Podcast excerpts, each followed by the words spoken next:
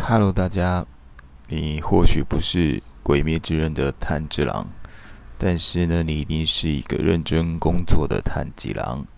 Hello，炭治郎，好久不见了。今天要跟大家说一个三国时代的一个故事。在三国时代呢，大家都知道有个帝王叫孙权，但他手下有一个武将叫甘宁。有一天呢，甘宁他的弟弟。叫甘心，这个吴王就是孙权，请甘宁的弟弟甘心到他的位置，帮他把一些纸片做一个裁剪的动作。那他呢，就直接拿一个刀子，然后把纸片裁成一片一片的，不小心呢，就把孙权的桌子，你知道刀子没有。做一个格子垫脚的部分，容易把桌面刮伤。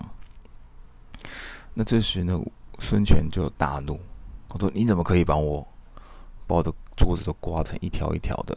很一怒之下，把这个甘心抓去监牢里面。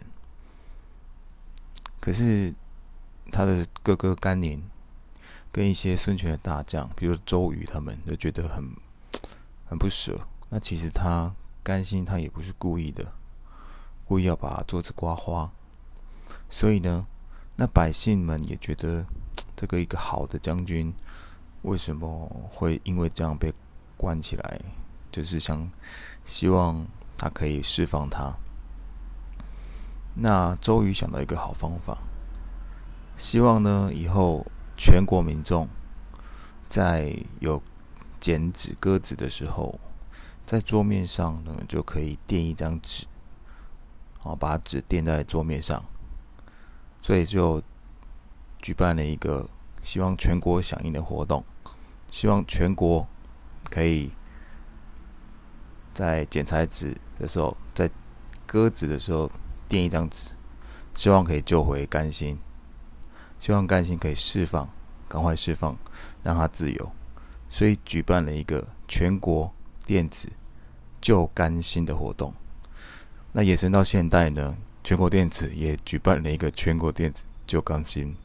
好，希望大家可以来全国电子买东西。